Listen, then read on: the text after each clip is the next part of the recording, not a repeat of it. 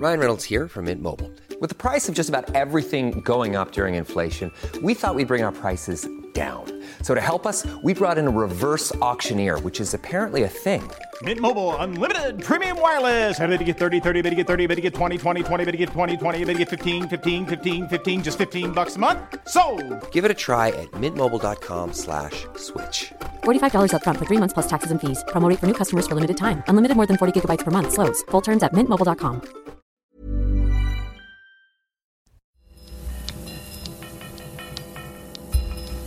Falter Radio, der Podcast mit Raimund Löw. Sehr herzlich willkommen, meine Damen und Herren, zum Falter Radio für Samstag, den 18.05.2019. Am 26. Mai wird in Österreich gewählt. Mehr als 400 Millionen Bürger sind europaweit wahlberechtigt in den Wahlen zum Europäischen Parlament, die zwischen 23. Mai und 26. Mai in allen 28 Mitgliedstaaten durchgeführt werden. In der Vergangenheit bestanden Europawahlen oft aus einer Auseinandersetzung primär nationaler Wahlgänge. Diesmal ist das anders. Europa muss sich neu positionieren in einer Welt, in der die Weltpolitik dabei ist, sich dramatisch zu verändern. In nahezu allen Mitgliedstaaten der Europäischen Union sind die politischen Verhältnisse ins Rutschen geraten. Die Europawahlen werden wesentlich mitentscheiden, ob die Union stärker zusammenrückt oder ob es aufgrund des grassierenden Nationalismus zu einem Zerfallsprozess kommt. Der soziale Zusammenhalt wird dabei eine entscheidende Rolle spielen. Diskussionen der Kandidaten hat es in den verschiedenen Medien in Österreich in den letzten Wochen in großer Zahl gegeben. Im Falter Podcast haben wir Interviews mit Politikern aus allen Parteienfamilien und aus allen Parteien geführt. Die Arbeiterkammer und der ÖGB haben Anfang dieser Woche Spitzenvertreter der im Europaparlament vertretenen Parteien zu einer abschließenden Runde gebeten. Am Podium saßen Ottmar Karas für die ÖVP, die sozialdemokratische Delegationsleiterin Evelyn Regner, die Spitzenkandidatin der NEOS Claudia Gamon, der grüne Parteichef und Spitzenkandidat Werner Kogler und für die Freiheitlichen Nationalratsabgeordneter Robert Luga. In dieser Episode bringen wir eine Zusammenfassung wichtiger Aussagen und wichtiger Kontroversen der Podiumsdiskussion in der Arbeiterkammer. Es geht dabei um zwei Themen, um das Ziel einer europäischen Sozialunion und um die Zusammenarbeit zwischen den europäischen Fraktionen nach den Wahlen. Sehr rasch nach dem Wahltag wird der Entscheidungsprozess für das kommende Führungspersonal in der Union einsetzen. Der Kommissionspräsident oder die Kommissionspräsidentin ist so etwas wie der Regierungschef in der Union. Der Vorschlag, wer das sein soll, kommt von den Regierungschefs der Mitgliedstaaten, aber der nächste Kommissionspräsident braucht eine Mehrheit im Europaparlament.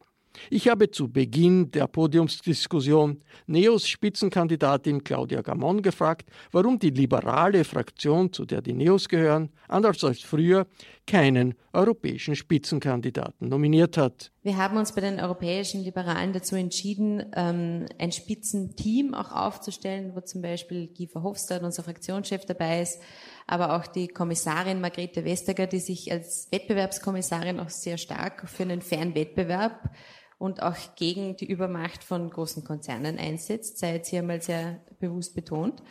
Und ähm, da ging es auch ein bisschen darum, dass man dieses Spiel auch nicht mitmachen will, dass de facto eh schon klar ist, dass, der, dass ein Kandidat der Konservativen wahrscheinlich Kommissionspräsident wird. Und jetzt haben wir in den letzten zwei Wochen in den Medien hören können, dass es äh, möglicherweise eh nicht der Kandidat ist, den äh, die Europäische Volkspartei aufgestellt hat, nämlich dass es eben nicht Manfred Weber werden könnte, sondern dass sich die Regierungschefs wieder mal in, im Kämmerchen ausmachen, es wird jetzt halt jemand anders, nämlich der, den Aber Sie wird das wünschen. nicht leichter, wenn Sie niemanden vorschlagen? Machen Sie es Ich denke, nicht es leichter. sollte grundsätzlich das, der ganze Prozess anders ablaufen, weil ich eigentlich nicht möchte, dass die europäische Politik vor allem durch die Regierungschefs geprägt ist. Die Bürgerinnen der Union sollten hier schon auch ein Mitspracherecht haben. Die haben weniger Mitspracherecht, wenn Sie nicht sagen, wer der Ich hätte gerne, dass die soll. Bürgerinnen der Union ihren Kommissionschef oder ihre Kommissionspräsidentin, wie ich es mir auch mal wünschen würde, direkt wählen können. Dann hätten wir diese Diskussion nicht. Und das ist ja ein Punkt, der äh, möglicherweise, wenn es wirklich zu, einem, zu einer Vertragsveränderung, zu einer völlig neuen Organisation der Regeln auch tatsächlich äh, diskutiert werden wird. Ottmar Karas, bei Ihnen ist es klar, Sie sind Teil der Europäischen Volkspartei, der größten Fraktion im Europaparlament, es gibt den Spitzenkandidaten Manfred Weber, aber ganz sicher ist das natürlich auch nicht. Da hat die Frau Gamon schon recht, weil es keine absolute Mehrheit äh, geben wird für ihren Kandidaten. Äh, kann, äh, das ist eine, eine, eine, eine Frage, was nachher passieren wird. Und wir haben zurzeit eine nationalistische Welle in Europa, die noch nicht abgebrochen ist. Es ist denkbar, dass es in Italien, in Frankreich, in Großbritannien Parteien gibt, die nationalistisch sind, die die erste Stelle erreichen. In drei großen äh, EU-Staaten. Wäre ein ziemlicher, ein ziemlicher Einschnitt. Was ist für Sie wichtiger? Eine breite proeuropäische Allianz zu bilden nach den Wahlen, die auch bis zu linken Kandidaten geht und linken Politikern geht? Oder ist für Sie wichtiger, dass die stärkste Parteienfamilie äh, den Kommissionspräsidenten stellt? Möglicherweise wird das Ihre äh, Fraktion sein, aber eine absolute Mehrheit wird es ja nicht geben. Es tut mir leid, Frau Gamon, dass Sie auf der einen Seite Ihre, Ihren Vorschlag mit der Direktwahl damit verbinden, einen Fortschritt durch das Spitzenkandidatenmodell abblasen. Wir müssen in der Europäischen Union uns die Demokratie, die Bürgerbeteiligung, die Stärkung der Parlamente Schritt für Schritt erkämpfen. Und auf der einen Seite bin ich persönlich gegen ein Präsidialmodell, daher gegen die Direktwahl eines Regierungschefs, weil Regierungen sind den Parlamenten verpflichtet. Ich bin aber auch für ein Mischsystem von nationalen Listen, Direktmandate und europäischen Listen, wo dann die Spitzenkandidaten Spitzenkandidat der europäischen Liste sein könnten. Aber ich bin sehr dagegen, dass wir uns das Pflänzchen, dass wir uns das letzte Mal hart erarbeitet haben, dass zum ersten Mal man vor einer Wahl weiß, wer auch der Kandidat oder, oder die Kandidatin für den Kommissionspräsidenten ist und damit zu einer Europäisierung der Europaparlamentswahl äh, beigetragen hat, dass wir das ad acta legen. Muss jetzt der Manfred Weber Nein, aus Ihrer Sicht, wenn die EVP erste Partei wird, Kommissionspräsident sein? Das war ja sein? noch nie so. Der Schulz und der Juncker haben sich vereinbart, dass der erste automatisch Kommissionspräsident ist. Das haben wir ja diesmal nicht. Daher ist der entscheidende Punkt, ich will, dass ein Spitzenkandidat Kommissionspräsident wird. Ich halte es für richtig, dass der, der Erster ist, natürlich ein erstes Recht hat. Aber jeder Kommissionspräsident, jeder Kandidat für die Kommission und die ganze Kommission benötigt eine Mehrheit im Europäischen Parlament. Und mir ist es wichtig, dass die Mitte jener, die zusammenarbeiten wollen und die Europäische Union weitertragen wollen, das ist sind EVP, Sozialdemokraten, Liberale und Grüne, dass die möglichst stark diesen Reformprozess gemeinsam inhaltlich und personell vorantragen. Und jeder braucht eine Mehrheit im Parlament. Der Automatismus fällt weg weil die S&D und die EVP keine Mehrheit haben werden, weil es diese Vereinbarung zwischen den Spitzenkandidaten gibt, nicht gibt. Aber ich nehme an, dass das Parlament darüber verhandelt, und zwar sehr rasch, wen sie dem Rat vorschlägt und wann das nicht der gleiche ist, der vom Rat oder die gleiche vom Rat vorgeschlagen wird, dann wird sich die, die Rats- oder der Ratskandidat sehr, sehr schwer tun, im das, Parlament eine Mehrheit das, zu bekommen. Äh, garantiert, dass die Europapolitik äh, mindestens so interessant äh, wird nach der Wahl, wie sie vor der Wahl ist. Ich kann nur für die EVP sagen, es wird, wir werden uns um keine Stimmen von Rechts- oder Linkspopulisten, von Rechts- oder Linksextremen bemühen. Wir werden uns um eine Mehrheit bei den Sozialdemokraten, Liberalen und Grünen bemühen und nicht an den Rändern. Herr Karas, wie gefällt Ihnen der Schwenk des Bundeskanzlers in Europafragen der letzten Tage? Das ist vielen aufgefallen. Äh, äh, er spricht von Bevormundung durch Brüssel. Das hat viele, vielen gesagt, das hat er irgendwie von der FPÖ, klingt so wie das, was man sonst von der FPÖ hört. Tausend Verordnungen sollen gestanzt werden. wenn tausend Verordnungen, europäische Verordnungen gestanzt werden, wird jedes Mitgliedsland diese Verordnungen auf nationaler Ebene anders als der Nachbarstaat äh, durchführen. Ein riesiger Schritt in Richtung Renationalisierung. Sind Sie da wirklich dafür? Also die Initiativen der letzten Tage haben zwei Teile. Der eine Teil ist, und für den bin ich uneingeschränkt, der eine Teil ist die Debatte der überall dort, wo der derzeitige Vertrag an die Grenzen der Handlungsfähigkeit der Europäischen Union und der Weiterentwicklung der Europäischen Union zum Sprecher des Kontinents in der Welt führt, zum Beispiel Steueroasen bekämpfen und anderes. Überall dort, wo der Vertrag das nicht hergibt, bin ich sehr dafür, dass es endlich Leute gibt, die sagen, wir sind bereit, auch eine Vertragsreform anzudenken.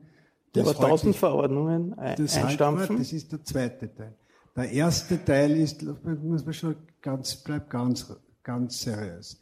Der erste Teil ist diese Vertragsreform, die halte ich für eine wichtige Tür, die aufgemacht wird, sich nicht bremsen zu lassen, sondern die Zukunftsdebatte sehr offen zu führen.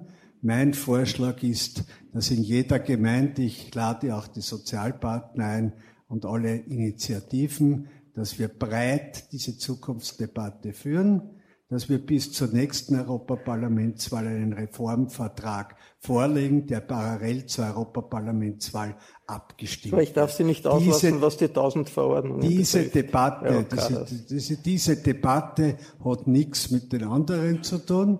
Und in der anderen Frage ist meine Meinung völlig klar. Jeder von uns diskutiert die Frage bei den Förderungen und bei anderen Dingen, beim Golden Plating und so fort, wo man was vereinfachen kann. Das Europ die österreichische, österreichische Nationalrat diskutiert gerade, wo man Golden Plating abschaffen soll weil Österreich in vielen Fällen wie alle anderen Mitgliedstaaten Mitverursacher von Überregulierung sind und ein Mehr als notwendig ist tun. Diese Debatte muss Herr, fortgeführt Herr, Herr, werden. und die zweite Frage ist, dass die Europäische Union, ich selbst im Parlament, die Frage Better Regulation, 170 Gesetze weniger, dass man sich das anschauen muss, was evaluiert wird ganz und abgeschafft konkret, ganz, kann. Ganz konkret, diese Frittenregel, äh, die äh, gegen äh, krebsförderndes äh, äh, Braten von Pommes frites und anderen Dingen. Sind Sie dafür, das einzustampfen oder nicht? schon mehrfach dazu Stellung genommen. Wir haben diskutiert, ob man es für KMU vereinfachen kann. Die österreichische Bundesregierung hat dieser Verordnung zugestimmt. Im Parlament gibt es eine breite Mehrheit,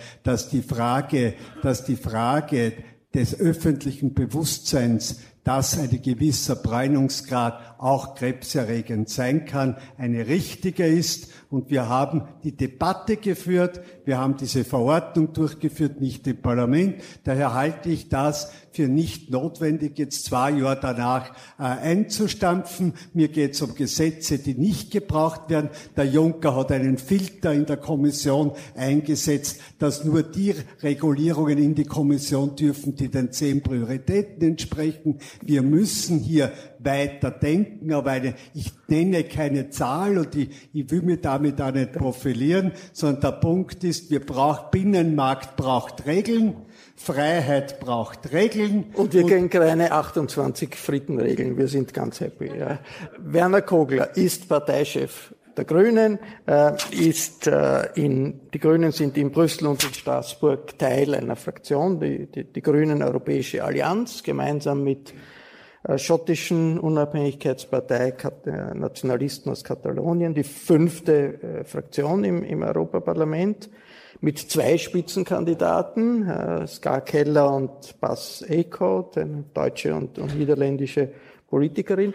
Jetzt sagt der äh, Werner Kogler, der Daniel Cohn-Bendit, der früher äh, Fraktionschef war, es muss, müssen die Grünen Motor einer neuen Annäherung zwischen Deutschland und Frankreich sein. Die Grünen sind in Deutschland zurzeit sehr, sehr stark. In Frankreich ist das Macron. Und er sagt, die deutschen Grünen sollen eine Allianz mit der französischen Regierungspartei des Macron machen, um Europa aus der Sackgasse, in der man zurzeit aus verschiedenen Gründen sich befindet, rauszukommen. Die SPD ist dazu zu schwach. Er sagt, das ist eine historische Verantwortung. Ziehen Sie damit? Naja, das habe ich ja auch von äh, Dani Combendit so gehört, äh, im, im, im direkten Austausch, aber meines Wissens hat er das vor allem im Herbst vertreten. Äh, ich glaube, dass er jetzt nicht mehr so. Äh, Heute im Spiegel. Immer noch, ja, weil er war nach, zu Beginn der Gelbwestenbewegung schwer äh, schwer irritiert, soweit ich mich erinnern kann. Und meines Erachtens gibt es da auch Gründe dafür, über Macron ähm, sozusagen irritiert zu sein, was die, die soziale und innenpolitische Situation in Frankreich betrifft und seine Politik, dass er diesen Gedanken hegt, dass er diesen Gedanken hegt, äh, ist eigentlich schon, äh, schon länger so, weil er einfach immer wieder versucht, Kräfte zu bündeln, die im fortschrittlichen Bereich äh, hier in europäischen Achsen und zwar nationalstaatlich übergreifend was, was zustande bringen. Das ist diese ganze politische Vita, wo er sich, das wissen Sie besser noch als ich, dort bewegt hat, auch als, als EU-Abgeordneter bereits. Ja, weil das ist ja jetzt auf Arbeiterkammer Boden vielleicht eh nicht so unerheblich, äh, zu schauen, dass das ähm, mit jedem liberalen Zug an Wirtschaftspolitik äh, und Sozialpolitik wird das nicht gehen. Und offensichtlich neigt er sich ja immer weiter dorthin, Macron nämlich. Es kann ja, es kann ja nicht immer nur um die Rettung Europas gehen und wir halten die Fahne hoch und singen die Hymnen. Das Ganze muss ja auch für was gut sein, ja? Nämlich für die europäischen Bürgerinnen und Bürger. Das wird ja auch eine Rolle spielen. Natürlich müssen wir sozusagen eine eine Vorwärtsstrategie entwickeln ähm, und für was sein, nämlich für die Verteidigung der Werte Europas, die diesen Kontinent und äh, letztlich Deutschland wieder nach dem Krieg und Österreich groß Aber Sie brauchen eine Bündnispolitik. Ja, eh, aber das war, da, da gibt's ja die Angst, das, das wird ja nicht nur offen in Frage gestellt, das wird ja offen angegriffen. Freiheit, Demokratie, Menschenwürde, alles was damit zusammenhängt. Ja, 70 Kilometer süd, äh, südöstlich von da, äh, Ungarn, brauchen wir ja nicht weiterreden. Ja. Aber es muss zumindest gleichzeitig und gleichwertig, weil sonst da reiten wir dieses Pferd nicht, auch auf die, auch auf die Lebensbedingungen der Bürgerinnen und Bürger da geschaut werden. Weil das ist ja eine der Mitursachen. Ich glaube ja, Brexit war nicht falsch analysiert äh, an dieser Stelle, dass zwar einerseits, ich würde ja nicht sagen, Scharlatan, ich würde ja sagen, gewissenlose Brandstifter eine Kampagne drüber rollen haben lassen, von denen sie gewusst haben, dass es nicht einlösbar ist. Und als die Bude Lichterloh brannte bis heute waren, haben sie sich aus dem Staub gemacht. Trotzdem musste sie aber, musste sie aber einen Aufschlag finden. Aber ein Schutzwall werden nicht ja, dagegen werden nicht nur, die Grünen allein nur, schaffen ja, ja, eh ja, aber ich sage ja nur, dass ich sage, ich sage nur einmal nein. Da gehe vielleicht, da bin ich vielleicht großzügiger äh, als manche in, der, in meiner künftigen europäischen Grünfraktion. Ich sage ja nur, dass man bei Macron schauen wird, wo die wirtschafts- und soziale und gesellschaftliche De De Debatte hingehen wird. Äh, ich finde es auch ein bisschen, ähm, ein bisschen ähm, äh, Fahne in den Wind hängen, bei aller Liebe zum, zum Dani Combendit, was Macron macht. Ja. Vor zwei Monaten hat er uns noch erklärt, mit der ALDE-Fraktion, also wo dann die Kollegin Gammon sein wird, mit der kann man überhaupt nicht arbeiten, weil die kriegen ja dauernd Großspenden von Amazon und von was weiß ich wem noch, im Übrigen ja Bayer und Monsanto, das stimmt im Übrigen, das ist dort halt so Brauch. Das darf man ja, wenn es transparent ist, man darf sich dann seine weiteren Gedanken machen, aber da, da war das noch im Zentrum. Jetzt ist das. Also, weil die, weil die, das schauen, wir uns, das schauen Sicht, wir uns dann einfach an, hätte ich gesagt. Ja. Bandits, glaube ich, Frankreich und Deutschland doch eine besondere ja, ich rede ja von Macron. In, also mir in, in Europa haben, mir ist der Cohn-Bendit ein lieber Gesprächspartner. Der hätte mir auch vorgeschlagen, dass der Macron hat viele hat Vorschläge ja vorgeschlagen, gemacht. Der Cohn-Bendit, der Stadtmar Karas und ich und der Johannes Fockenhuber und vielleicht nur der Christian Kern gemeinsam auf den Listen kandidieren sollen. Das war ja eigentlich ein gescheiter Gedanke. Es kommt halt nicht immer das aus, was sich der Companion denkt. Ja? Den Wir Gedanken müssen auch Realpolitik es, machen. Den Gedanken gibt es in einer gewissen Weise nach wie vor. Ja. Evelyn Regner ist Delegationsleiterin der österreichischen soll Sozialpolitik Sozial oder vernünftige Demokraten. Die Sozialdemokraten haben einen Spitzenkandidat. Das ist der niederländische Kommissar Franz Timmermann, früherer Außenminister äh, der Niederlande. Sozialdemokraten sind die zweitstärkste Fraktion im Augenblick. Ob sie das bleiben, kann sein, muss nicht sein. Es gibt Einbrüche bei den Sozialdemokraten in wichtigen Staaten. Frankreich, äh, Italien, hm, Großbritannien wird man, hängt davon ab, wie Brexit aussieht. Und da gibt's jetzt nicht nur den Daniel Cohn-Bendit, sondern auch den portugiesischen Premierminister äh, Antonio Costa, der sagt, wir sollen eine Allianz machen, eine breite Allianz machen, um dieses Europa zu verteidigen gegen die nicht gestoppte rechtsnationalistische Welle, eine Renaissance, eine, eine, eine Allianz auch in Italien. Äh, Renzi denkt auch in diese Richtung. Wo steht da die SPÖ? Also etwas zu tun wie, um das jetzt in österreichischen Politiksprache zu verwenden, wie eine Van der Bellen Allianz auf europäisch, äh, europäischer Ebene zu schaffen. Wo steht da die SPÖ? Ich bin die Gewerkschafterin im Europaparlament und bei allen Fragen, die ich gestellt bekomme, ist immer mein Raster, den ich drüber lege, was schaut für die Beschäftigten raus? Inwiefern kann ich hier die Idee von einem europäischen Wohlfahrtsstaat anpeilen? Also so, sozusagen, egal was es ist, und das betrifft auch jetzt die Frage der Allianzen, äh, ich stelle mir die Frage, was schaut im Endeffekt äh, da im sozialen Zusammenhang raus und auch im demokratischen? Ja, die Situation ist ziemlich verworren im Europäischen Parlament äh, verworren deshalb, weil es so viele Fraktionen gibt und weil sehr vieles offen ist. Ähm, wir haben uns jetzt als österreichische Sozialdemokraten einmal klar dafür entschieden, dass wir wissen, wo unser Kompass ist, unsere Werte, also klassische Sozialdemokratie und äh, in dieser Hinsicht eben als Fraktion und sei es auch als eine Fraktion, die unter Umständen kleiner wird, zusammenhalten. Also das ist einmal das Wichtigste. Nicht jetzt da schon einmal ausufern wollen und schauen wollen, mit wem können wir da und dort zusammenarbeiten. Costa, das ist der Regierungschef aus Portugal, der wirklich eine sehr klassisch gute sozialdemokratische Politik fährt, damit Portugal sehr gut äh, in der äh, Krise weitergebracht hat und zwar wirklich sozial ausgewogen äh, einiges in den Griff gekriegt hat. Und er denkt sich jetzt Folgendes passen wir auf. Und das ist eine reale Gefahr. Und da brauchen wir jetzt nicht wegschauen. Es ist eine reale Gefahr, dass es einen gewaltigen Rechtsruck gibt. Und mit Rechtsruck ist jetzt gemeint eine Entwicklung, die antidemokratisch und auch nicht sozial ist. Und da geht es schon ums Eingemachte innerhalb der Europäischen Union. Insofern ist natürlich die Frage eine berechtigte, die er stellt. Allerdings ist aus meiner, aus meiner Warte der Zeitpunkt, jetzt nicht der richtige, Entscheidungen zu treffen. Also wir als österreichische Sozialdemokraten und auch als europäische quasi halten mehr oder weniger zusammen, nämlich innerhalb der Fraktion.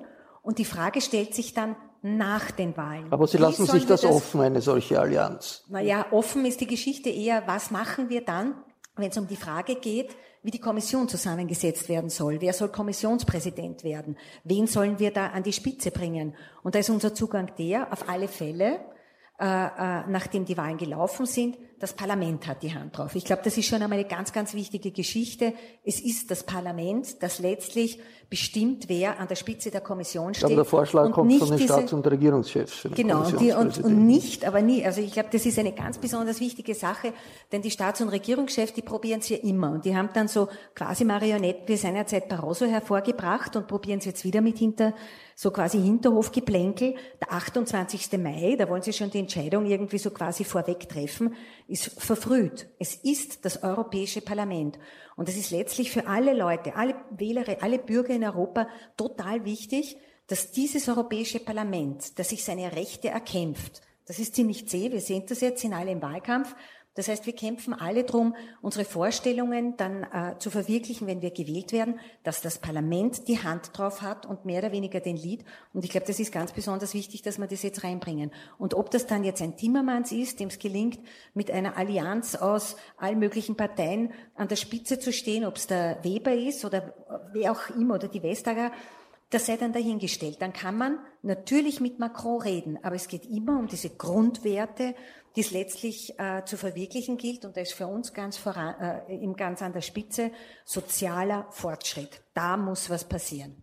Robert Luger, Sie vertreten die FPÖ hier. Äh, Harald Wilimski war kurzfristig äh, verhindert. Die FPÖ ist im Europaparlament Teil der Fraktion Europa der Nationen und der Freiheit. Gemeinsam mit äh, dem Rassemblement National von Marine Le Pen und der Lega von Matteo Salvini. Die Selbstdefinition dieser Fraktion ist, dass sie sich auf die demokratischen Prinzipien und die Grundrechtecharta der EU beruft, gleichzeitig aber sagt, wir wollen ein Europa als Allianz der souveränen Staaten und die sich, Zitat, gegen jede Übertragung nationaler Souveränität auf europäische Institutionen ausspricht. Gegen jede Übertragung nationaler Souveränität auf europäische Institutionen. Gemeinsamen Spitzenkandidaten haben Sie keinen. Haben Sie es überhaupt versucht? Oder ist das deshalb, weil es äh, Ihnen unwichtig ist, wer Kommissionspräsident wird, weil Sie die, diese bestehende Union sowieso abbauen wollen? Warum? Vielleicht ganz kurz ähm, zu dieser Stimmung, die hier da verbreitet wird. Ja, also wir haben schon gesehen, es gibt hier einen Kandidaten, den Herrn Karas, der die alte EU vertritt. Nämlich, man spricht einfach mit jenen nicht, die eine andere Meinung haben. Er hat gesagt, er spricht viel lieber mit den Linken, äh, obwohl wir in einer Regierung sind mit der ÖVP in Österreich, sehr erfolgreich. Wir haben auch schon einiges auf den Weg gebracht. Trotzdem will man uns hier nicht einbinden, weil wir eine andere Meinung haben. Und genau das ist der Punkt. Der Grund, äh, warum wir keinen eigenen Kandidaten haben, ist einfach der, weil es sehr unwahrscheinlich ist, dass wir eine Mehrheit für einen Kandidaten zusammenbringen.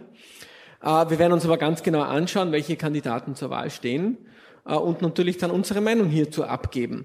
Entscheidend wird aber sein, dass wir eine wichtige Fraktion sind in der europäischen Fraktion, denen es um Patriotismus geht. Es geht uns darum, dass wir eine Richtungsentscheidung wollen.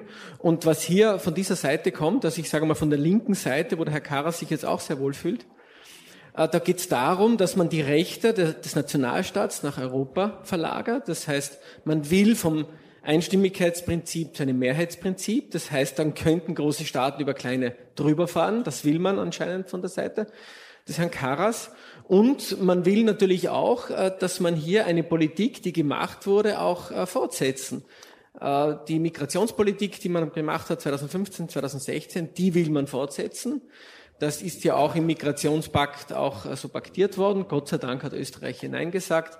Aber auf europäischer Ebene steht das immer noch im Raum, dass man hier so in etwa 150 Millionen Migranten in die Europäische Union holen will.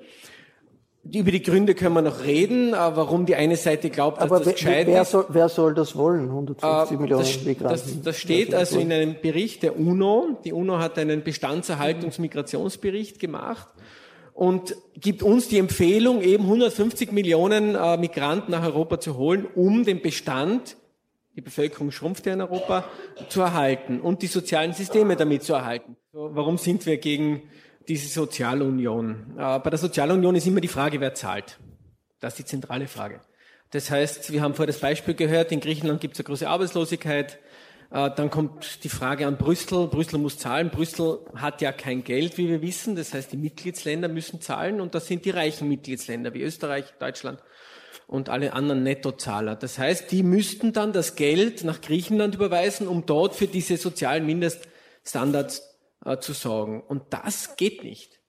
Das geht deshalb nicht, weil wir äh, als Österreicher, als Zahler, als deutsche Zahler nicht auf die politischen Verhältnisse dort vor Ort ein, Einfluss nehmen können. Das heißt, wir können nicht für etwas zahlen, was wir politisch weder ver verursacht haben noch irgendwie beeinflussen können. Das heißt, wenn eine Sozialunion kommen soll, die wir total ablehnen, äh, dann müsste auch sämtliche wirtschaftliche Macht von Griechenland, von Spanien, von Italien nach Brüssel verlagert werden.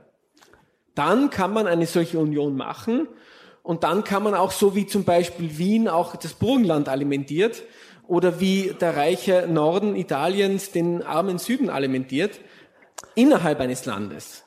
Das heißt, in Österreich gibt es natürlich diese Transferzahlungen, keine Frage, von den reichen Regionen zu den armen Regionen, aber nicht auf europäischer Ebene, weil in Europa eben, und das ist unsere Meinung, eigenständige Staaten sind, die ihre eigene Politik machen und auch für ihre eigenen Fehler gerade stehen müssen.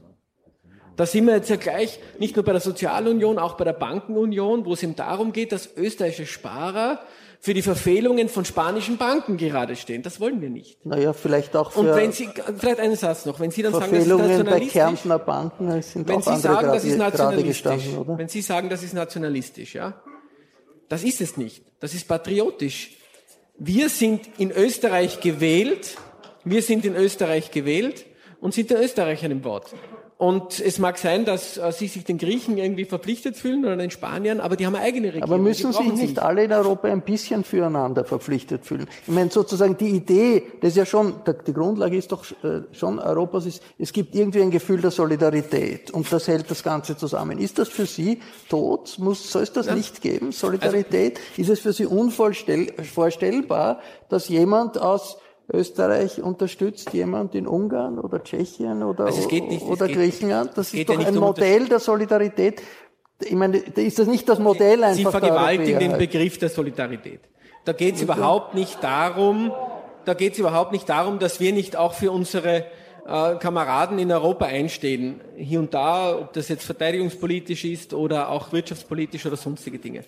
Ist es nicht so, wenn man Mindeststandards hat, zum Beispiel auch Mindestlöhne hat oder Mindeststandards im Sozialbereich, dass das letztlich alle stärkt? Warum soll das ein Schaden, warum soll das ein Schaden für Österreicher, Luxemburger, Deutsche sein, wenn es Mindeststandards gibt, die auch in anderen Ländern Na, da gebe ich Ihnen ja recht. Also wenn Sie jetzt in Rumänen sagen, nicht 4 Euro pro Stunde, sondern 20 Euro pro Stunde, äh, und einfach diesen Standard setzen, nur die sind alle pleite. Das heißt, die Firmen machen ja, aber alle davon, Bankrott. Das ist ja nicht ernst, was Sie jetzt sagen. Das, das, Na, warum? Ein Mindeststandard, ja also ein Mindestlohn, also, den kann man nicht einfach verordnen, der nein, muss ja auch wirtschaftlich tragbar natürlich, sein. Natürlich, aber Minde, bei Mindestlöhnen ist immer äh, verstanden, äh, gemessen an der Wirtschaftsleistung des jeweiligen Landes. Ein bestimmter Prozentsatz an der Wirtschaftsleistung und an den Durchschnittslöhnen des jeweiligen Landes. Spricht Darum nichts dagegen, aber das können die Rumänen ganz selbst machen. Da braucht sie, brauchen die europäischen Nein, aber das gibt es ja nicht einmal. Es gibt ja in vielen Ländern gibt es nicht einmal das. Und Sie sind dagegen, dass das eingeführt wird. Das verstehe ich nicht. Ich verstehe es, es nicht. Es, es, warum sind Sie dagegen, dass eine Regel ist in Europa, jedes Land soll relativ an der Wirtschaftsleistung des Landes und an den Löhnen des Landes gemessen Mindestlöhne haben? Die ja, ja. natürlich anders sein werden in Ungarn Sie als in Österreich. Sie müssen mir schon eine Möglichkeit geben, auf die Frage zu antworten, Herr Löw wenn Sie mich fragen, warum ich das problematisch finde, weil dann die Europäische Union den Rumänen vorschreibt, was sie für Löhne zu zahlen haben. Das wäre das Gleiche, als wenn die Europäische Union Österreich vorschreibt, was für Löhne sie zu zahlen haben. Das passiert ja auch nicht und soll auch nicht passieren. Das heißt, die Rumänen sollen sich gefälligst eine ordentliche Regierung wählen und dann macht die das. Und das muss nicht von der Europäischen Union kommen. Also ich tue mir schwer, jetzt nicht das, was der Herr Luhr gesagt hat, unwidersprochen stehen zu lassen. Bitte. Weil das ist, äh, er hat behauptet, es sei patriotisch, wenn man sich äh, quasi nicht dafür einsetzt, dass es Mindeststandards in der Europäischen Union auch in sozialen Fragen gibt. Das ist natürlich Muppitz. Weil nicht nur, dass es schon die Ursprungsidee auch der bei der Gründung schon unserer ganzen europäischen Gemeinschaft war, in den römischen Verträgen schon. Und auch jetzt im geltenden EU-Vertrag, das natürlich auch ein Ziel der Europäischen Union ist, dass die Menschen in allen Mitgliedstaaten der Europäischen Union einen ähnlichen Lebensstandard haben können und dass wir alle gemeinsam darauf hinarbeiten. Nein, ich halte es sogar ganz dezidiert für antipatriotisch, wenn man sich nicht dafür einsetzt. Weil es geht nicht nur um die Souveränität unseres Österreichs und wie wir hier leben können, sondern wenn es unseren Mitbürgerinnen und Mitbürgern in der ganzen Europäischen Union besser geht und deren Wirtschaft besser geht, haben wir alle etwas davon, weil der ganze Wirtschaftsstandard der Europäischen Union davon profitiert. Deshalb halte ich eben Ihre Haltung nicht für Nationalistisch ist es natürlich, aber vor allem für antipatriotisch, wenn sie sich nicht für eine stärkere Europäische Union einsetzen. Ein Punkt zum Herrn Luca. Ryan Reynolds here from Mint Mobile. With the price of just about everything going up during inflation, we thought we'd bring our prices down. So to help us, we brought in a reverse auctioneer, which is apparently a thing. Mint Mobile unlimited premium wireless. Ready to get 30, 30, bit to get 30, bit to get 20, 20, 20, bit to get 20, 20, bit to get 15, 15, 15, 15 just 15 bucks a month. So, Give it a try at mintmobile.com/switch. slash $45 up front for 3 months plus taxes and fees. Promo for new customers for limited time. Unlimited more than 40 gigabytes per month slows. Full terms at mintmobile.com. Den die Frau Gammon auch schon angesprochen hat. Herr Luger, ein richtig verstandener Patriotismus braucht keine Feindbilder. Und Ihr Patriotismus braucht Feindbilder und daher ist es Nationalismus. Verwechseln Sie nicht permanent, verwechseln, machen Sie, streuen Sie den Menschen nicht laufend Sand in die Augen.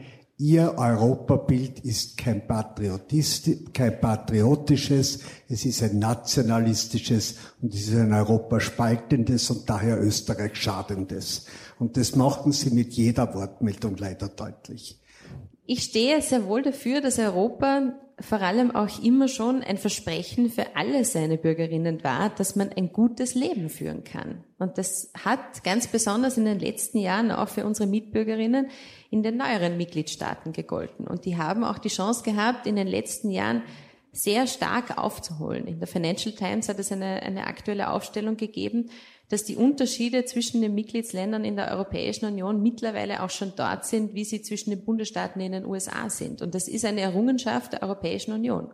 Worauf man aber schauen muss, ist, dass es sehr große Unterschiede immer noch gibt, auch in den neueren Mitgliedstaaten in den jeweiligen Regionen. Also es macht einen riesen Unterschied, ob man in Rumänien und Bulgarien in einer ländlichen Region lebt oder in einer Hauptstadt. Und hier hat die Europäische Union schon auch eine Verantwortung. Wir stehen dazu, dass die Europäische Union im sozialen Bereich auch Mindeststandards setzen soll und diese auch unbedingt durchsetzen muss und dass man sich auch nicht damit zufrieden gibt, sondern das Ziel sein sollte, dass diese auch so hoch wie möglich sein können in den jeweiligen Staaten. Aber das bedeutet nicht, dass auch nicht in den Nationalstaaten eine große Verantwortung für gute Sozialpolitik liegt. Wir stehen ja auch für eine Vision von Vereinigten Staaten von Europa das bedeutet aber nicht, dass wir auch alle Bereiche auf die europäische Ebene heben wollen, weil nur weil etwas europäisch geregelt ist, bedeutet das deshalb nicht zwangsweise, dass es besser funktioniert. Und wir sehen das schon auch, dass es ja auch unterschiedliche Modelle gibt, auch in sozialpolitischen Vorschlägen, die unterschiedlich erfolgreich sind. Deshalb möchte ich hier auch die Verantwortung auch in vielen Bereichen noch auf nationalstaatlicher Ebene sehen, weil hier muss man auch die Politik in die Pflicht nehmen. Man kann sich nicht nur verabschieden von der Verantwortung und sagen, Europa soll das für uns richten. Der Wohlfahrtsstaat, der Sozialstaat ist ein zentrales Element der europäischen Identität. Und wie immer, wenn man in Asien ist oder in Amerika ist und so, die, die äh, Leute haben keine große Vorstellung, was die Europäische Union ist, aber sie haben schon eine Vorstellung, wenn man in Europa ist und es geht ihnen ganz schlecht, man stürzt nicht total ab. Was man in Hongkong tut, was man in Lima tut, was man auch in vielen Teilen Amerikas tut. Aber diese Sozialpolitik ist natürlich zu einem großen Teil national, in, in der Kompetenz der Nationalstaaten, überwiegend in der Kompetenz der Nationalstaaten, sind Sie dafür, dass mehr Sozialpolitik europäisch gemacht wird, nämlich auch in der Kompetenz der Union ist?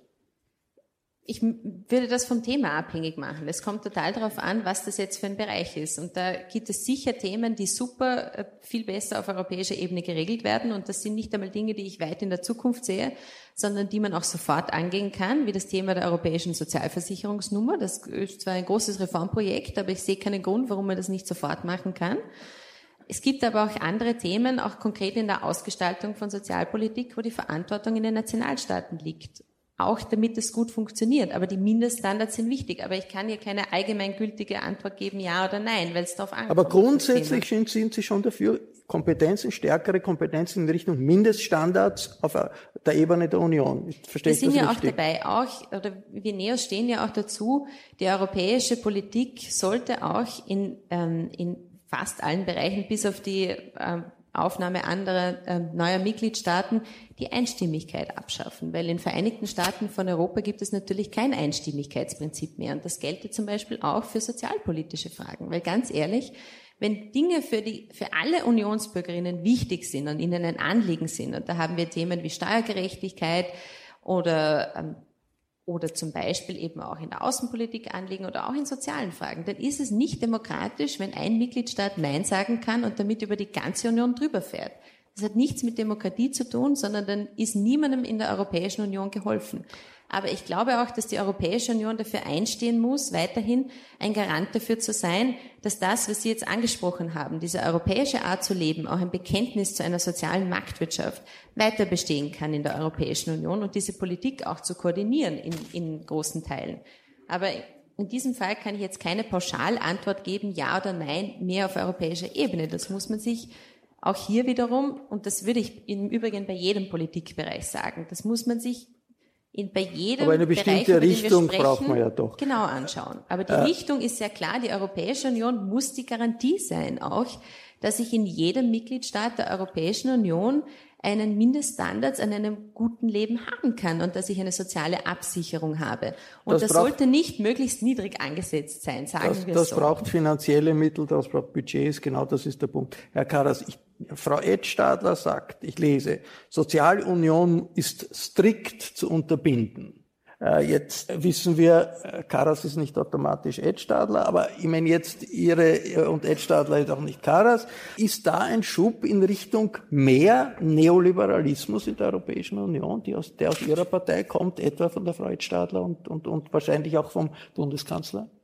Weil das würde Sozialunion strikt zu unterbinden, das heißt eigentlich weniger soziale Rechte und Kompetenzen in der Union. Das sehe ich nicht so.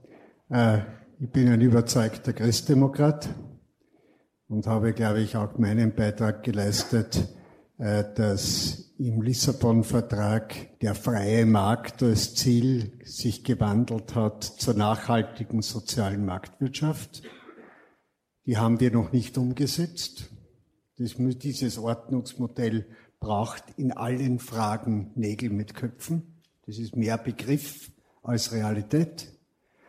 Zweites, wir haben in der letzten Legislaturperiode alle Sozialminister der Mitgliedstaaten die soziale Säule in Göteborg beschlossen und unterschrieben. Das ist eine Empfehlung. Ich erwarte von der neuen Kommission, dass sie die soziale Säule in einen europäischen Aktionsplan und Zeitplan umsetzt.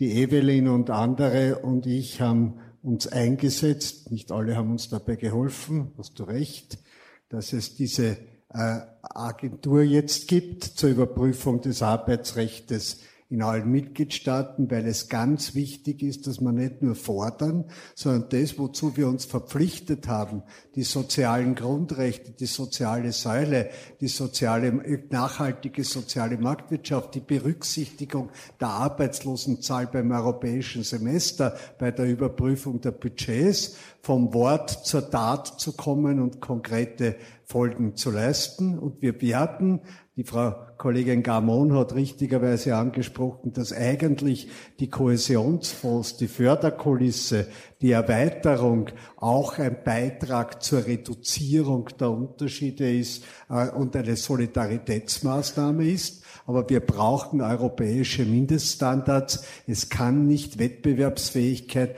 Binnenmarkt, äh, und geben ohne sozialen Zusammenhalt und gerade die Veränderung in unserer Arbeitswelt. Sage nur Globalisierung, Digitalisierung wird nicht nur Gewinner haben, sondern wir werden uns vor allem auch um jene kümmern müssen, die nicht mitkommen oder die de facto eine Zeit lang auf der Strecke bleiben. Das ist eine bildungspolitische, eine soziale Aufgabe und in dieser Auseinandersetzung stehen wir die nächsten Was ist so schlimm, Jahre. dass man sagt, eine soziale Union ist strikt zu unterbinden? Das, das ist Ihre zweite. Ich kann das nur aus meinem Gespräch. Es gibt Leute, die meinen unter Sozialunion, dass die Vereinheitlichung der Standards, und das ist ja, daher rede ich lieber von der sozialen Koordinierung, weil es muss die Sozialleistungen, die man sich in einem Staat erwirbt, in einen anderen Staat mitgenommen werden können, sonst würde das einschränken die Mobilität und die vier Freiheiten. Wir brauchen soziale Mindeststandards, aber nicht, wie das auch schon angeschnitten wurde, eine Reduzierung der Standards bei uns. Unter Union meint man Harmonisierung sehr oft, Daher bin ich lieber bei sozialen Grundrechten und bei der sozialen Koordinierung, die wir ja auch im Parlament im Moment diskutieren. Äh, das ist der Unterschied. Keine Harmonisierung, weil die Rechte unterschiedlich sind, aber eine Koordinierung und Mindeststandards, damit es, damit die Europäische Union eine Union der sozialen Marktwirtschaft, des Rechts und der Werte ist. Und dazu gehört auch Respekt vor den Unterschieden der Menschen. Und das ist mein Begriff. Äh, keine Harmonisierung, keine Reduzierung von Standards, sondern eine Erhöhung der Mindeststandards und eine Angleichung. Herr Kogler, was wäre sozusagen der wichtigste Bereich, wo Sie sagen, die Union muss mehr Kompetenzen haben, um äh, zu einem sozialen äh, Europa zu kommen? Ja, danke. Jetzt möchte ich aber da mal reagieren, dass wir da ein bisschen Geschwindigkeit aufnehmen. Ja, soziale Marktwirtschaft, ja eh. In meinem Fall wird es nicht wundern, wenn ich sage ökologisch-soziale Marktwirtschaft. Äh, das unterstehe ja dem Ottmar Karas auch noch positiv, aber das muss ja irgendwas bedeuten am Schluss. Ich greife einmal auf, was äh, dankenswerterweise von der Frau Präsidentin und auch anschließend von Wolfgang Katzian gesagt wurde. Wir also ich gehe jetzt vom Status quo aus und dann handle ich mich sofort dorthin, wonach ich auch gefragt wurde. Beim Status quo, also das meine ich ja dauernd, wir kennen uns hundertmal die Hymnen der zukünftigen Vereinigten Staaten und jetzt und dies und das, was ja alles richtig ist, weil wir eine, ja, sagen wir es wie es ist, Abwehrschlacht gegen durchgeknallte alte Nationalisten und neue Rechtsextreme führen müssen. Das ist ja alles richtig, aber das wird ja nur gelingen, wenn ein sozialer Zusammenhalt existiert und dann kann man dort nicht immer auslassen. Wir schaffen es ja nicht einmal, dass die bestehenden Regeln überprüft werden. Wir werden da reingedampft gegen EU-Recht, ja, in Österreich. Jetzt da will ich gar nicht auf andere sagen, weil die haben es ja alle nicht leicht. Ich nehmen keinen Arbeiter, der sonst aus Ungarn oder weiter weg hier einen großen Vorwurf machen ad personam. Aber wir sind ja nicht einmal in der Lage, dem groß nachzugehen, ja, finde ich da könnte die Union bzw. die einzelnen Mitgliedstaaten miteinander, wenn man jetzt wirklich einmal auf, auf das schaltet, dass, das, äh, dass bestimmte Regeln eingehalten werden, nämlich um untere soziale Standards, dazu gibt's die Geschichten ja, herzubringen in diesem, äh, in diesem Lohnbereich. Da gibt's ja auch schon an sich gar nicht so blöde Richtlinien, sage ich so als Grüner. So, zweitens, wo äh, soll das hin? Ja, ich glaube schon, dass eine Sozialunion, nämlich in dem Sinn, dass eine Möglichkeit geschaffen wird, dass überhaupt rechtlich verbindlich Mindeststandards eingeführt werden können. Das kann sich jetzt auf Löhne oder sonst was beziehen. Das ist ja noch eine andere Frage.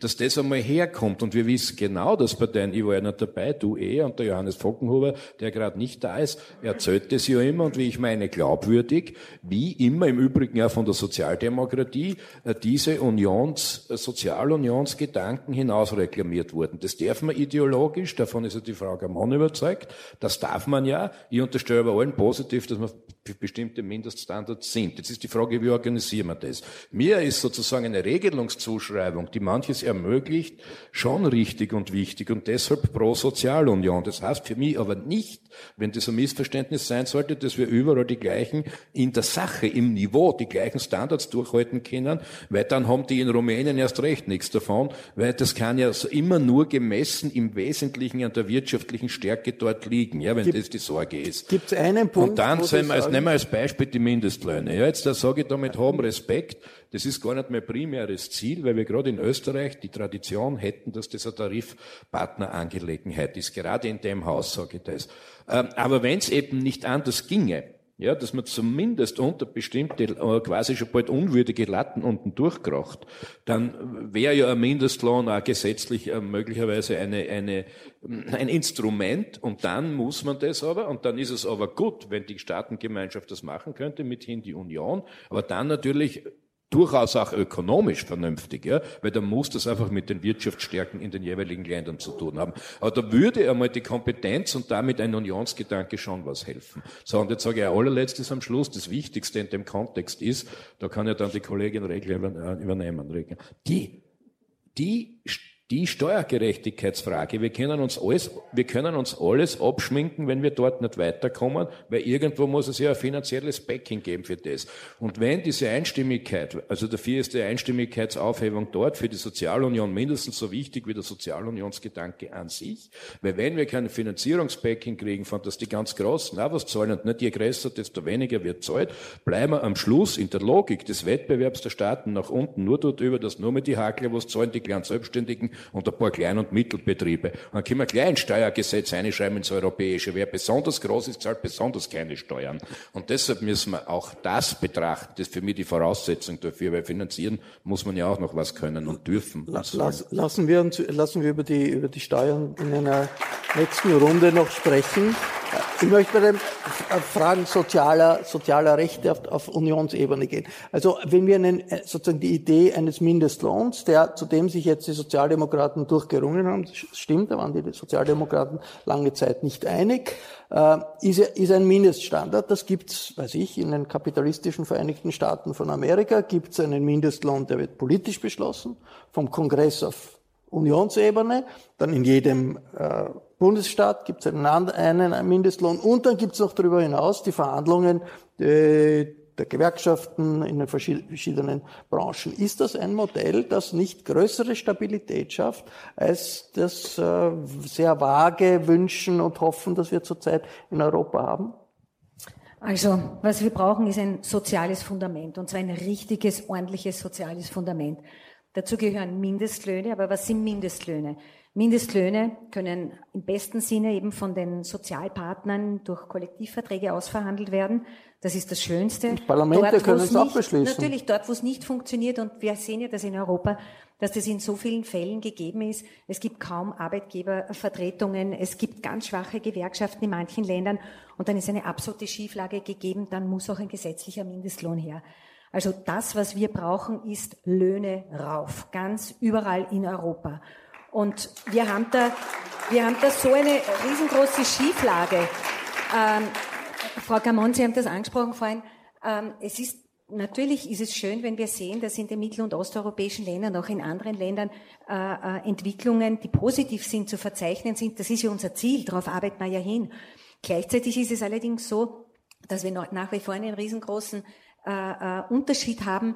Ich nehme immer die Lkw-Fahrer her, weil ich mich mit denen so lange beschäftigt habe in letzter Zeit. 300 Euro Rumänien, sogar ein bisschen drunter in Bulgarien, 500 Euro Mindestlohn in Ungarn und dann ist man bei 1500 in Österreich und die Lkws brausen überall durch. Das sind Zustände, die wollen wir nicht und deshalb ist es eben notwendig, das zu kombinieren, eben Mindestlöhne, dass man die Produktivitätskriterien und so weiter halt in, in der Hinsicht annähern. Ähm, wir brauchen wirklich Mindeststandards, die kontrolliert werden. Daher unser riesengroßes Augenmerk immer auf die Kontrollen, dass das auch wirklich erfolgt, dass wir uns da nicht die Welt schönreden und in Wirklichkeit setzt das kein, kein Mensch um, was wir äh, beschlossen haben und dann ein ganzes Spektrum, nämlich Verbot von Nullstundenverträgen, keine unbezahlten Praktika, eine Rahmenrichtlinie für menschenwürdige Arbeitsbedingungen, Kindergarantie, also dass Kinder nirgendwo in Europa äh, tatsächlich ähm, für Gesundheit zahlen müssen. Das sind Dinge, die müssten uns in Europa selbstverständlich sein und das ist machbar. Wir reden immer davon, wie reich letztlich der ganze Kontinent ist. Das ist er, wenn man so draufschaut. Aber wenn wir natürlich schauen, wie der Reichtum verteilt ist, ist es nicht der Fall. Und ich bin davon überzeugt, Europa, ich sage das immer, aber es ist tatsächlich so. Europa wird sozial sein oder es wird nicht sein, weil dann kommen die ganzen Rechtspopulisten und behaupten, dieses und jenes und sonst was, das geht nicht. Das ist eine Zukunftsfrage der Europäischen Union. Also all diese Dinge anzupacken, Nägel mit Köpfen zu machen und insofern eine komplette Absage an das, was Frau Edstadler gesagt hat, die Sozialunion ist ein Zukunftsprojekt. Das ist das Wichtige, worum es geht. Das ist nicht irgendwie was Unwesentliches.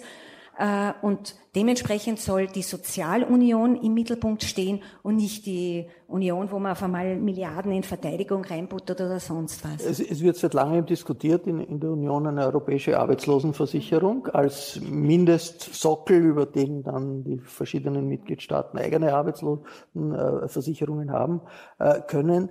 Warum kommt das nicht voran? Warum kommt das nicht vom, Fleck? Vom Fleck? Also ich sehe einen, äh, auch das ist jetzt Macron, möchte das haben, seine europäische Arbeitslosenversicherung. Wenn ich mir jetzt den deutschen sozialdemokratischen Finanzminister anhöre, der möchte es so klein halten, dass so möglichst äh, niemand was davon merkt, um das äh, etwas polemisch zu sagen. Nur ob es wirklich passiert, ist ja noch, noch immer die Frage. Warum können sich da auch sozialdemokratische Regierungen nicht durchringen, wirklich zu sagen, man macht was Ordentliches, nämlich eine Arbeitslosenversicherung, die dann, die dann dazu führt, dass wenn jemand arbeitslos wird, dass er weiß, auch wenn die, das eigene Sozialsystem nicht mehr gut genug finanziert ist, Brüssel äh, springt ein und schafft mehr ein Minimum. Man, man kriegt dann den Scheck äh, aus Brüssel, wenn der aus, ich weiß nicht, Athen, Sofia, vielleicht irgendwann einmal auch, äh, auch Wien nicht mehr so gut funktioniert. Das Problem bei der Arbeitslosenversicherung ist nicht der Inhalt, sondern der Name. Wenn man das Wort Arbeitslosenversicherung hört, dann denkt dann jeder dran, ui, sind das jetzt irgendwelche Transferleistungen, die im ganz großen Stil von A nach B kommen. Und ich glaube, da schrecken sich viele zurück. Die Idee bei der Europäischen Arbeitslosenversicherung ist eine sehr gute. Im Prinzip ist es eine sehr gute Idee, weil im Endeffekt geht es ja darum, um Kohäsion. Es geht darum, dass mehr oder weniger diejenigen, die nichts haben, äh, die allerdings unverschuldet äh, mehr oder weniger in eine prekäre Situation äh, gekommen sind, eben eine Transferleistung zu erhalten. Das ist eine gute Idee. Das ist tatsächlich gut. Allerdings habe ich bis jetzt noch kein Modell vorgeschlagen gesehen, dass das wirklich auch entsprechend gut zu handhaben ist. Aber grundsätzlich ist es richtig, weil äh, die Idee dahinter doch jene ist, dass Europa zusammenwächst, auch im Sozialen. Also ich habe hier vor Augen die armen Pflegerinnen, die äh, mehr oder weniger im ganz großen Stil aus Bulgarien, Rumänien äh, nach Österreich arbeiten kommen, die Lkw-Fahrer, also dass hier mehr Gerechtigkeit kommt. Allerdings habe ich bis jetzt noch keinen konkreten Vorschlag gesehen, wie das tatsächlich umgesetzt werden kann. Und noch einmal, man müsste sich wirklich ein anderes Wort einfallen lassen. Ich muss da wirklich einmal äh, auf die Unterschiede, weil sonst, sonst kennt sie alle. Man weiß ja nicht, wenn man wollen soll am Schluss, ja. Sind eh alle einer Meinung. Ist es nicht, ja. Der Ottmar Karas ist möglicherweise eine eigene Partei. Das könnte sein. Aber die Türkisen, ja, der Ort, der, die Ottmar, die Ottmar Karas Partei und dann gibt's die wirkliche Liste, die Türkise. Nur die wählt man ja nicht nach österreichischem System. Die sind gegen eine CO2-Steuer, die sind gegen eine Digitalsteuer, äh, obwohl sie immer anders reden in Wahrheit. Das ist ja die Wahrheit. Und dann erklären sie uns immer alles anders. Und die Mickey-Maus-Steuer, die wir in Österreich als Digitalsteuer machen, hat die Dimension einer Hundeabgabe, wenn man nachrechnet. Das ist doch lächerlich. So, und jetzt ist es dort natürlich schon heikel, finde ich. Weil weil äh, da müsste was weitergehen, passiert aber nicht. Und am Schluss ist es da, am Schluss ist es der Herr Scholz, der sozialdemokratische Minister äh, aus Deutschland, immerhin der mächtigsten Wirtschaftsnation, der das unterbindet. Ja, unser Sven Giegold aus dem Europaparlament hat ja geleakt die Haltung des Herrn Scholz zur Digitalsteuer. Na, man soll nicht man soll nicht Amazon dämonisieren. Das ist nicht gut, ja. Das ist nicht gut. Und genauso hat er agiert. Genauso hat er es auch gemacht. Er wartet lieber auf die OECD. Ja, das kennen wir sonst von unsere, von Schwarz-Rot immer schon. Man wartet, und am Schluss warten wir auf die Weltregierung. Die gibt's noch nicht. So. Also das, da, da ist so viel uns, Unseriöses drinnen, das geht ja und am Schluss rechte Sie, Parteien. Warum, warum, rechte warum, er, sie warum ja, er die Grünen wählen muss, das haben Sie jetzt schon. Und ja, ja, aber die rechten Parteien muss, schau, wir sind in einer ganz, Demokratie, ganz ob man rechts wählt oder nicht, ist ja eine andere Frage, aber da geht schon um Europa, finde ich. Weil diese, das verbindet uns ja sofort wieder diese Werte, diese Art von demokratischer Kultur, da geht es um viel nur die Union und wir haben ja die Schwierigkeit, immer zu erklären, dass man die Union aus grüner Sicht wirklich verbessern will, wie ich meine radikal. Deshalb ist ja mein Leitspruch, wer Europa und seine Werte liebt, muss die Union verändern und verbessern wollen. Und das geht sie aus und dafür treten wir an und da gehören im Übrigen auch Kompetenzverschiebungen dazu, damit man immer nur darüber reden, was man eh nicht darf. Ich glaube, es ist wichtig, dass die Europäische Union sich für gute Handelsverträge einsetzt und wir müssen schon auch ein Bekenntnis dazu abliefern, dass wir wollen, dass mehr Länder in dieser Welt ähm, nach europäischen Standards handeln können. Und das können wir dann, wenn Europa sehr proaktiv auch gestaltet, wie Freihandel ausschauen kann. Das muss schon auch einmal gesagt sein, besonders in Zeiten von Handelskriegen zwischen China und den USA. Aber die Frage ist, wie wird das geregelt? Und ich möchte dann halt auch die Gegenfrage stellen, würdet ihr euch auch dafür einsetzen, dass es einen internationalen Handelsgerichtshof gibt, wo diese Verfahren transparent ablaufen mit unabhängigen Richtern, mit einem eigenen Budget und mit Berufungsmöglichkeiten.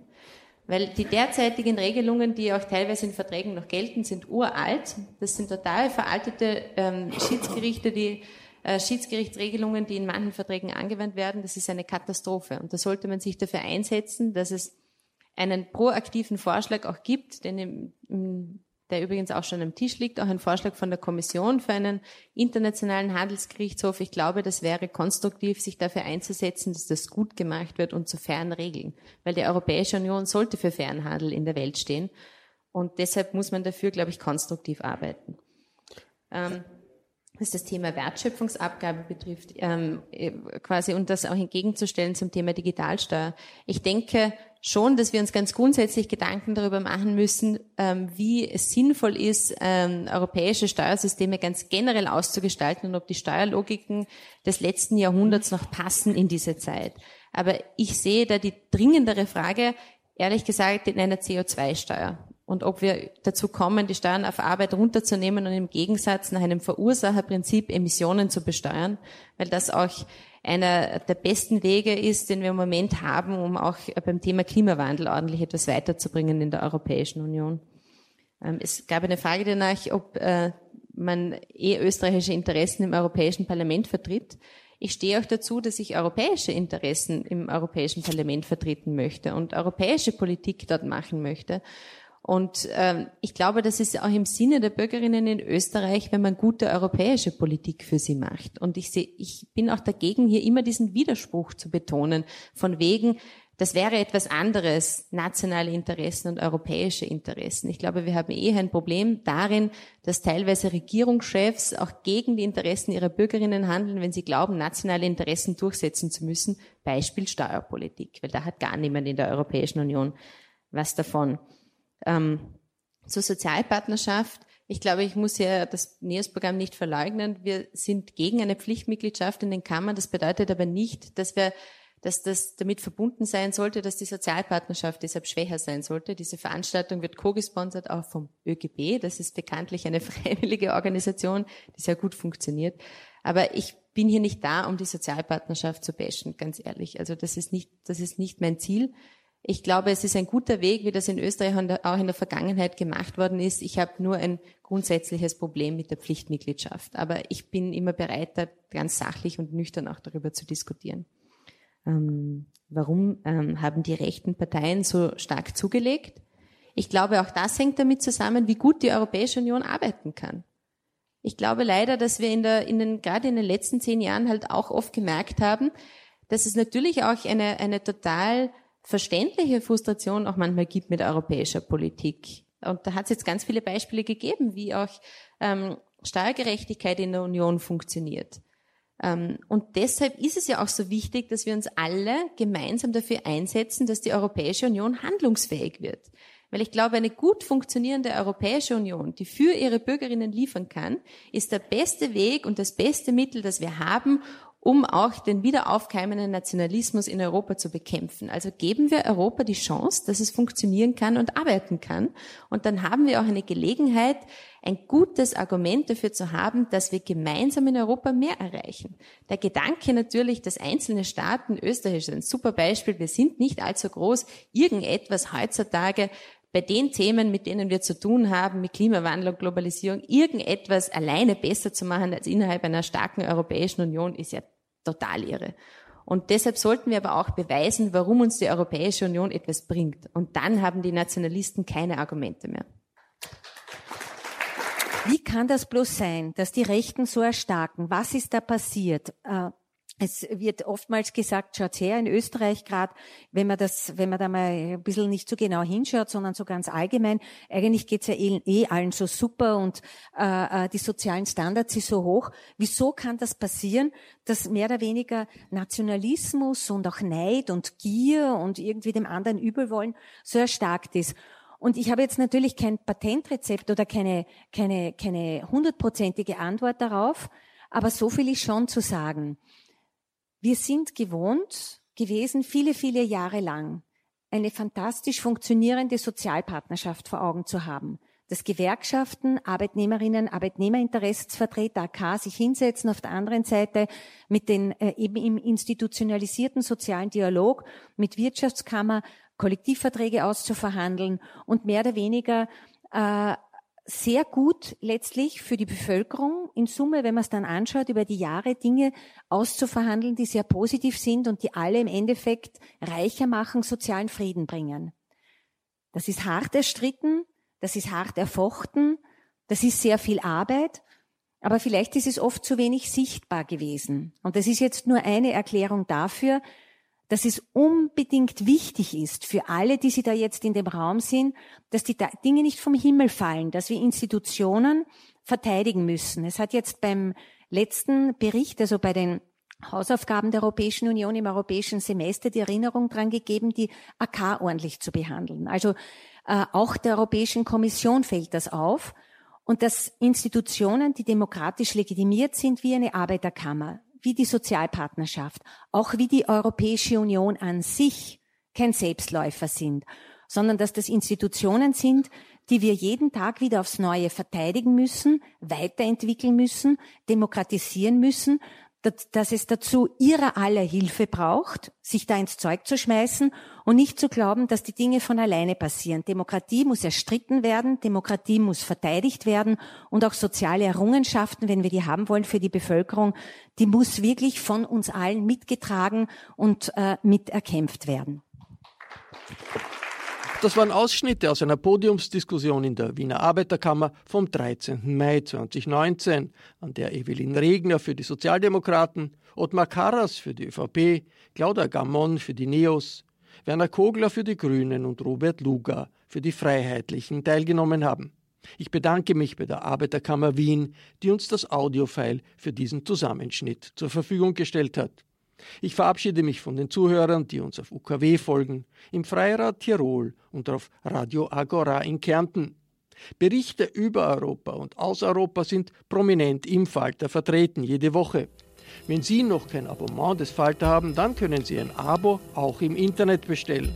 Das geht über die Internetadresse abo.falter.at. Ursula Winterauer hat die Signation gestaltet, Anna Goldenberg betreut die Technik. Ich verabschiede mich bis zur nächsten Folge. Sie hörten das Falterradio, den Podcast mit Raimund Löw.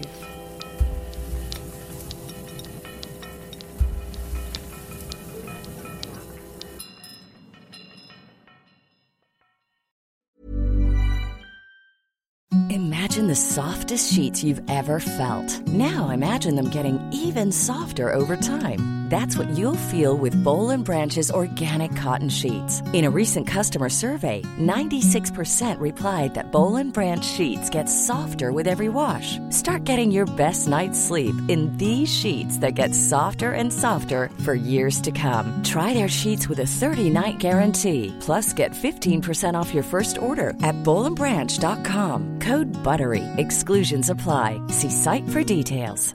Okay, I have two new obsessions that I need to share with you. Impress No Glue Press On Manis and Impress Press On Falsies Lashes. Trust me, these are getting ready game changers. Both require no glue, so there is no damage to your natural nails and lashes, no mess, and no annoying dry times. Just one step and you're done. Boom instant glam. Visit impressbeauty.com slash presson and use code PRESSON25 at checkout for 25% off Impress Manicure and Press-On Falsies.